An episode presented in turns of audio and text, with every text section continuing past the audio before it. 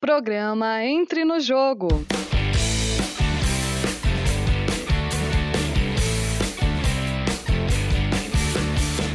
Rádio Ninter, a rádio que toca conhecimento. Olá, sejam muito bem-vindas e bem-vindas. Estamos começando mais uma edição do programa Entre no Jogo. E hoje vamos falar sobre o Instituto Compartilhar. E, primeiramente, já dar as boas-vindas aqui para Daniela Mascarenhos, que está novamente aqui. Seja bem-vinda, Daniela. Olá a todos que estão nos acompanhando. Olá, Evandro. É sempre um prazer estar aqui. E também as boas-vindas para o nosso convidado de hoje, o Luiz Fernando Nascimento, que é o diretor executivo do Instituto Compartilhar. Seja bem-vindo, Luiz. Obrigado pela oportunidade de estar aqui conversando com vocês, conversando também com os ouvintes da Uninter, da Rádio Uninter. Então é muito bom poder explicar um pouquinho mais do que é o Instituto Compartilhar e trocar essa experiência com vocês. E também né, só para a gente falar um pouquinho desse projeto, lembrando que o fundador do Instituto Compartilhar é o técnico de vôlei multicampeão Bernardo Rezende, né? O Bernardinho, o projeto já existe há 25 anos e vamos assistir o vídeo dele rapidinho, a gente já já vai aprender mais sobre o Instituto Compartilhar. O Instituto nasce a partir de um sonho, depois de uma vida né, imersa no esporte, tantas experiências, tantas amizades, tantas conquistas muitas derrotas, mas tantas lições. Eu queria compartilhar essas experiências com muito mais pessoas, jovens, que pudessem vivenciar os valores que eu vivi, as experiências que eu vivi. Então, muito mais do que apenas ensinar tecnicamente o esporte, o que nós queríamos era compartilhar emoções, experiências, valores, quem sabe, uma vida dentro do esporte. Por isso, nasce e aí cresce o Instituto Compartilhar. É isso aí, então a gente escutou, né, viu e né, escutou o técnico, técnico, esse técnico da seleção brasileira, né, é, de vôlei. E Daniela, a gente quer saber um pouco mais então sobre o que o Instituto Compartilhar faz. Sim, exatamente. Luiz, não queria... você primeiro podia começar explicando para a gente, né, o que faz o Instituto, o que é o Instituto Compartilhar? Bom, o Instituto é uma ideia simples e, uma, e um propósito nobre. É formar pessoas melhores através do esporte. Então, o que, que a, gente, a gente pretende? Estimular as crianças a praticarem voleibol, é, incluir valores dentro desse processo de aprendizagem e fazer eles gostarem do esporte e serem pessoas melhores com a vivência que o esporte permite. Então, assim, se você trabalhar bem o esporte, você consegue colocar vários valores e competências que são importantes na formação de uma pessoa. Né? Não é simples você simular ganhar e perder toda hora. Também não é simples você estimular é, trabalho em conjunto ainda com 9, 10 anos. Então, o, o esporte, no caso o voleibol, permite que isso seja feito de uma forma natural. Então, é muito mais gostoso para as crianças vivenciarem isso sem notarem estarem desenvolvendo competências que vão ser competências no dia a dia das crianças e das pessoas como uma forma geral, né? Então a gente quer pessoas mais tolerantes. Então você tem que aprender a conviver com o erro de quem está do seu lado. Não adianta ficar gritando. Sim. E se você é mais habilidoso e o outro é menos habilidoso, você vai aprender também a ter que dar um pouco de ajuda para ele, para que a equipe ganhe como um todo, porque você não vai ganhar sozinho. Então, assim, tem várias coisas muito interessantes que o esporte permite na formação das pessoas. E isso que a gente trabalha. São três pilares da metodologia. É uma metodologia boa, que ensine bem o voleibol, um ambiente acolhedor, né, que você se sinta bem, e um professor atencioso. Nem sempre o professor técnico é o melhor professor. O melhor professor é o que te dá carinho, atenção, para você poder querer voltar na aula seguinte. É que te então, dá suporte. Esse né? é o princípio da metodologia, é o que a gente faz em todos os lugares do Brasil que a gente atua. E também não é só. É, até a gente estava conversando um pouco antes sobre a questão do. O esporte sempre tem aquele lado do objetivo do resultado. Né? O, o, é lembrado aquele que é campeão, aquele que ganha o jogo, aquele que faz a diferença, mas a gente tem um detalhe que é muito importante do projeto, que é, é um lema, né? Desenvolver pessoas através do esporte. Queria que você falasse um pouco mais sobre essa, como que é organizado o projeto, é, que locais que ele, ele, ele, a, ele chega, né? Que ele uhum. alcança. Então, assim, a primeira coisa foi a gente desconstruir um pouquinho a forma de aprendizagem, porque, como você falou, as pessoas no esporte olham o resultado final. Então, se é a cesta, se é o gol, se é, no caso do vôlei, botar a bola no chão, no caso do tênis e dos outros esportes também, botar a bola no chão. E aí as pessoas começam a olhar muito o resultado e a gente diz que o placar é implacável, né? Porque você está perdendo, mas está com, com atitudes positivas, você está ajudando o companheiro, você não é visto assim, você é visto como um perdedor porque você está perdendo no placar, quando na realidade a gente deve reconstruir um pouquinho esse processo e fazer com que os professores olhem mais o processo de aprendizagem, de vivência das crianças do que o resultado final. É muito ruim também você ir num jogo de basquete inicial e tá acaba o jogo depois de 20 minutos 4 a 3. Pô, devia ser uma cesta grande e que fosse 31 a 29, porque o mais legal do esporte é, é, fazer o gol, é alcançar o objetivo. E quando você dificulta o objetivo, você desestimula as crianças. Então, a gente reconstrói esse processo numa metodologia chamada compartilhar, metodologia compartilhar de iniciação ao voleibol, e a gente acaba indo para vários lugares com muita receptividade. A gente prefere para as escolas, porque a gente acha que quando a gente vai para a escola, a gente valoriza a escola como célula de transformação.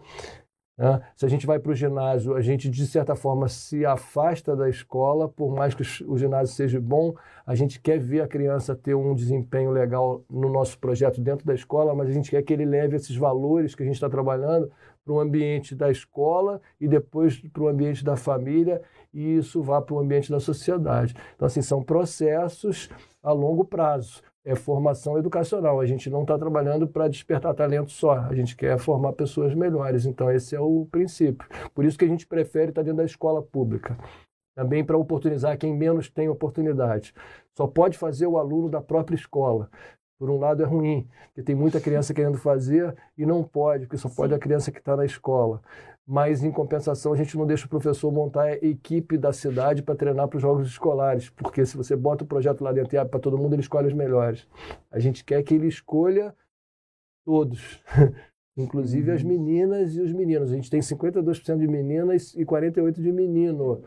Isso já é uma diferença básica para os projetos sociais que tem muito mais menino do que menina. Então a nossa inclusão ela já é grande e a gente tem a atratividade porque as meninas se sentem mais à vontade também de estar ali presentes. A aula é mista, hein? não é aula só de menina não. As turmas são mistas, mas a gente desconstrói, como eu falei também, esse primeiro Primeira é, ideia de que, ah, não, eu não quero jogar com a menina porque ela é pior, ou ela é menor, ou ela é isso, ou é aquilo. Né? Então, acho que esse conceito de tolerância e de inclusão ele é muito importante. E trabalha todo mundo junto ali, né? Não todo mundo junto. E é separar. muito engraçado, porque quando a gente começa e vê um aluno que chega com 12 anos, com 13, às vezes ele não quer jogar na turma das meninas. E quando a gente vê um aluno que começou com a gente com 9, 10 anos, ele não tem a menor preocupação disso, porque ele não foi preparado para olhar desse jeito. Então você pode, de certa forma, construir uma sociedade melhor se você tem exemplos e vivências que são sempre de inclusão e não de exclusão, né? De conceito, não, eu quero uma turma masculina, uma turma feminina. Não, tem que ter turma mista. Deveria ter turma também uhum. de escola pública com aluno de escola particular, porque tem que aprender a conviver junto. Quem tem mais dinheiro e quem tem menos dinheiro. Por que, que só pode ser aluno de escola pública? Por que, que só pode ser aluno com cesta básica? Uhum. a gente segrega e depois quer juntar de novo. Não, então, não dá certo, né? Devia ser para qualquer um, né? Tudo bem, você bota lá 70% de alunos que têm menos oportunidades, mas 30% pode ser para qualquer um. Uhum. E vocês tem muito esse foco de trabalhar em rede, né? Unindo esses esforços de parceiros públicos, mas também de parceiros privados. E como que funciona, então, esse programa socioesportivo de vocês? Então, assim, a ideia é dupla, né? Como você falou, a ideia é de trabalhar em rede e pegar o melhor de cada um uhum. e também garantir uma sustentabilidade maior a longo prazo. Porque quando você divide as responsabilidades e pega o melhor de cada um, a tendência é cada um querer fazer sempre melhor. Normalmente, quando você pede uma coisa que a pessoa não sabe ou que não consegue entregar, ela começa a querer sair desse processo. A gente precisa trazer gente para o processo. Então, a gente entra, quer dizer, a gente pede para a Secretaria de Educação entrar com o professor e a escola, com a quadra, a gente entra com a metodologia, com os coordenadores, mantendo o nível de qualidade que a gente quer, a gente treina os professores da rede pública com essa metodologia e oferece material pedagógico para eles. E nós vamos buscar parceiros privados via lei de incentivo ou direto que vão manter a compra dos materiais, a realização de eventos, tudo isso. Então, essa força é, unida, ela potencializa o resultado, isso é muito importante. Né? Eu sempre digo para outras entidades que estão começando: não tente fazer tudo. Porque para fazer tudo, você vai, vai, vai acabar, de certa forma, tendo dificuldade muito cedo. Pega o que cada um tem de melhor, potencializa que você vai conseguir ficar mais tempo fazendo isso. E também, Luiz, são mais de. Estava é, até pesquisando informações ali no site, né? O impacto social de mais, é, mais de 30 mil pessoas, né? Então, é, é um projeto que tem a estrutura, é, passou a ter a estrutura administrativa aqui em Curitiba, mas ele está em todo, está praticamente Sim. em vários, vários estados é, da federação. A gente coordena tudo por Curitiba e assim é um orgulho estar aqui coordenando isso, porque não é um centro. É, geralmente São Paulo, Rio e Minas comandam o voleibol no Brasil e a gente consegue ter um projeto muito é, referência aqui em Curitiba e no Paraná para o Brasil todo. E isso é muito importante. É, por outro lado, também acho que a gente consegue expandir e, e, e disseminar conhecimento para outros professores de outra região. Uhum. Então, nesse conceito, o professor entrando com, quer dizer, a Secretaria de Educação entrando com o professor, a gente, de certa forma, capacita ou, ou faz uma formação continuada dele ainda melhor para ele atuar na aula de educação física. Isso é bem legal, porque também vem nesse conceito do trabalho em rede, transferir conhecimento. O dia que a gente sair, a gente não leva o conhecimento, ficou com o professor o conhecimento, que é outro uhum. ponto muito importante, né? De projetos que começam, descem com a nave e bota tudo lá dentro e o dia que eles vão embora eles levam tudo e aí não fica nada. Por exemplo, quando a gente sai de um lugar, a gente deixa todos os equipamentos para a escola continuar fazendo aula de educação física usando alguns equipamentos que são, a gente tem uma bola por criança. Então tem uma certa diferença isso. Não por ser uma bola por criança, mas é porque se a gente tem 50 minutos de aula e, e a criança tem pouca bola, o mais forte fica com a bola. Essa é a história, né? Sempre. Sim. E a gente não quer que o mais forte tenha poder sobre o mais fraco. A gente quer que todo mundo seja igual. Então tem uma bola por criança, não precisa brigar pela bola. Todo mundo tem a sua. Então, e também ele vai tocar muito, vai ter muito contato com a bola e o princípio do acerto ser mais importante do que o erro.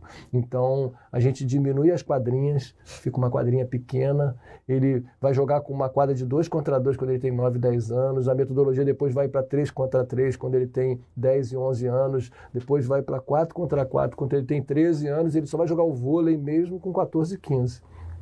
Então é muito mais simples, porque o vôlei é bem difícil de aprender. Né? Então é um exercício de paciência para você poder ir gostando de jogar vôlei. Né?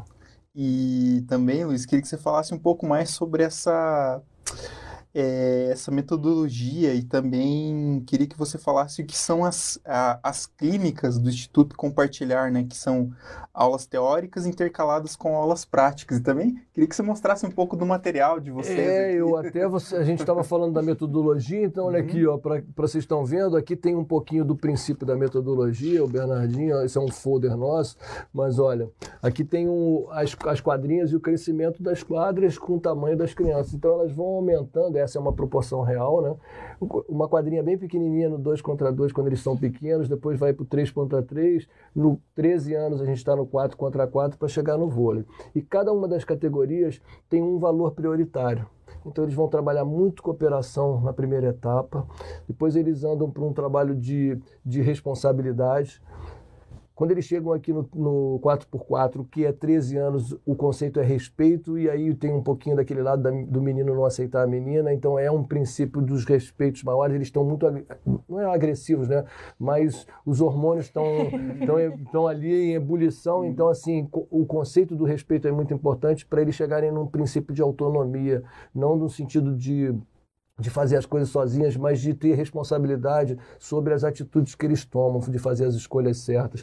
Então, são princípios que os valores são dentro da metodologia, a gente trabalha isso em todos os momentos da aula, né? desde a montagem da turma até dividir as responsabilidades. O garoto vai, é ele que faz a chamada naquele dia, é ele que dá o aquecimento, uhum. tem um mapa de responsabilidades que eles têm que desenvolver. Isso tudo é uma vivência de valores e é muito importante.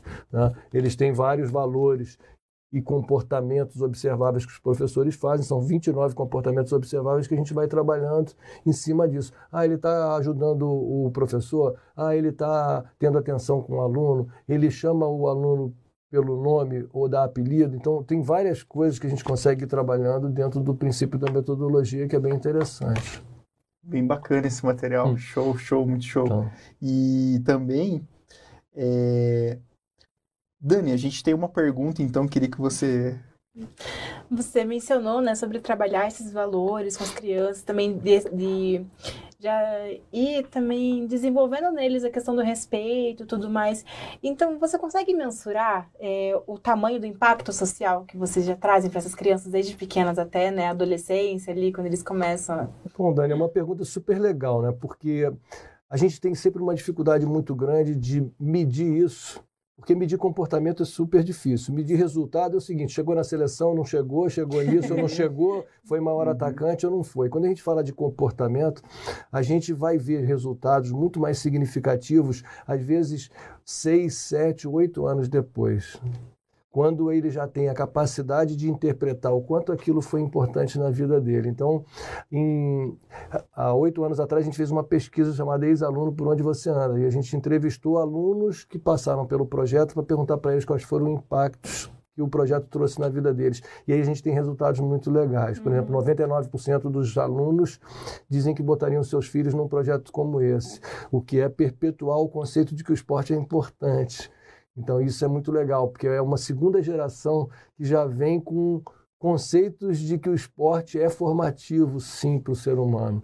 E, e a gente tem estudos, não nossos, mas mundiais, de que mostram que alunos filhos de pais que se movimentam vão ser mais ativos ao longo da vida e vão custar muito menos para o Estado, porque quanto menos você se movimenta, menos qualidade de vida você vai ter, mais caro fica para o Estado. Então tem várias coisas interessantes aí e eu sempre digo assim, para nós a, o maior retorno é quando a gente está andando na rua e alguém para e fala, você não lembra de mim? Eu falei, não, não lembro, né? São 40 mil, eu não dava aula, eu era mais coordenador, então assim, eu não lembro. Não, é que eu fiz aula lá no Rexona, eu fiz aula lá no projeto, fiz aula no Instituto Compartilhar, e eu tenho uma memória super legal daquele tempo. Foi um momento para mim que é inesquecível. Então, essas coisas são muito significativas, né? Um outro ponto legal é, a gente tem um núcleo central aqui em Curitiba que tem 400 crianças, a gente tem seis professores nossos, é um dos lugares que a gente os professores são contratados pela gente. É o único lugar. Uhum. Dos seis professores, três são ex-alunos que, motivados pela experiência positiva e pelo exemplo do professor, foram fazer educação física, voltaram como estagiários, se tornaram professores e hoje estão dando aula dentro do projeto. Eu tenho uma coordenadora que foi aluna em 97. Nossa. Então, assim, é um pouco do que vocês fazem aqui na rádio é trazer o aluno para dentro de uma experiência real e fazê-lo gostar de, de fazer isso com propósito e com amor. E aí isso dura muito mais tempo, porque não é só uma carreira. A gente está ali como uma missão também, porque ensinar é uma missão. Então é, é isso é muito legal. E também, Luiz, para a gente citar, é, embora, embora o principal foco do projeto é, é, é esse, esse Oportunizar. oportunizar social. As cerejas aparecem. É. A cereja do bolo aparece. Então, só para a gente citar aqui, é, são 37 núcleos né, que atendem mais de 3.200 crianças e adolescentes no estado do Paraná, Rio de Janeiro, Rio Grande do Norte, Santa Catarina e São Paulo. E um dos destaques do projeto foi a atleta Roberta, né, jogadora da Seleção Brasileira Feminina de Voleibol e medalhista olímpica é, de 2016, e também é, o Hendrik Hesley, que também fez parte da Seleção Brasileira masculina, juvenil de voleibol, né? Aí daí também alguns também seguiram a carreira esportiva, como educadores físicos, preparadores físicos, né? E outros também é, com base nessa, nessa pesquisa, né? Sim. Que vocês fizeram, né? Sejam jornalistas, advogados e destacar que a aula contribuiu também para a formação, né? Dessa formação como ser humano e essa questão de valores. E Queria que você então falasse um pouquinho mais, né? Só para a gente então já é, quase quase encerrando. Tem algum material a mais que você queira queira falar? O nosso, desse site tem, projeto? o nosso site tem bastante material interessante. Por exemplo, esse é um material para professor e, e para pais que podem trabalhar. É um material que a gente chama um programa Escolha Certa. Esse aqui é um Escolha Certa Esporte Sem Violência. Então, ele traz princípios da cultura de paz da atitude não violenta, dia, nos dias de hoje muito importantes por causa da tolerância, do conceito de respeitar o próximo, tudo isso. E você tem vários exemplos para utilizar isso dentro do esporte para que as crianças vivenciem o princípio da cultura de paz. Então, são muitos materiais que a gente tem dentro do site que as pessoas podem trabalhar, professores de educação física podem é, usar isso porque está aberto, né? e também a nossa metodologia, os comportamentos observáveis estão todos no site. Né? Apesar da gente não conseguir é, transferir essa metodologia para todo mundo no Brasil, porque é uma responsabilidade o nome do Bernardinho, então assim também não é qualquer um que vai poder usar, então a gente tem um controle sobre isso, mas o que a gente mais quer como já você fez uma pergunta anterior, é disseminar conhecimento através de clínicas, de cursos, para mostrar melhor como a gente faz a metodologia, como é que a gente utiliza e mostrando que é possível transferir da realidade nossa para a realidade de cada um espalhados pelo Brasil. A gente tem processos simples que podem ser feitos por qualquer um. A gente tem uma bola por criança? Sim, mas não é isso que segura a criança. O que segura a criança não é a bola, é o professor. Então, o professor atencioso, um professor que explica, um professor que inclui, ele vai ser um professor muito mais feliz e que vai atrair muito mais crianças. Então são princípios mais legais. E vão aparecer Robertas, vão aparecer uhum. Hendrix, sim. A Roberta foi a primeira atleta nossa de seleção a ganhar uma medalha olímpica. A gente já tinha tido uma outra jogadora, a Sueli, que também tinha sido atleta de seleção, mas não tinha ganho uma medalha olímpica. Agora a Roberta ganhou uma medalha mundial também, porque foi vice-mundial. Então, assim, uhum. mas são as cerejas de um bolo que é construído para outras coisas. O bolo é construído para alimentar Sim. muito mais gente e esse é o princípio nosso. Vão aparecer porque você aumenta a base, você faz um trabalho bom, mais gente chega na seleção paranaense, mais gente chega na seleção brasileira e talvez mais gente chegue às Olimpíadas. Mas a gente fica mais feliz de tê-las como exemplo também, né? E elas têm um carinho danado. Por exemplo, a Roberta sempre que vem aqui, ela quer ir no projeto. Ela quer estar junto com as crianças, quer ela mostrar que ela começou lá também, né? Então, isso é muito legal. E vou, só vou pedir para a Bárbara, então, colocar um pouquinho do site, né, enquanto isso, e aproveitar aqui para fazer é, mais uma pergunta aqui para o Luiz.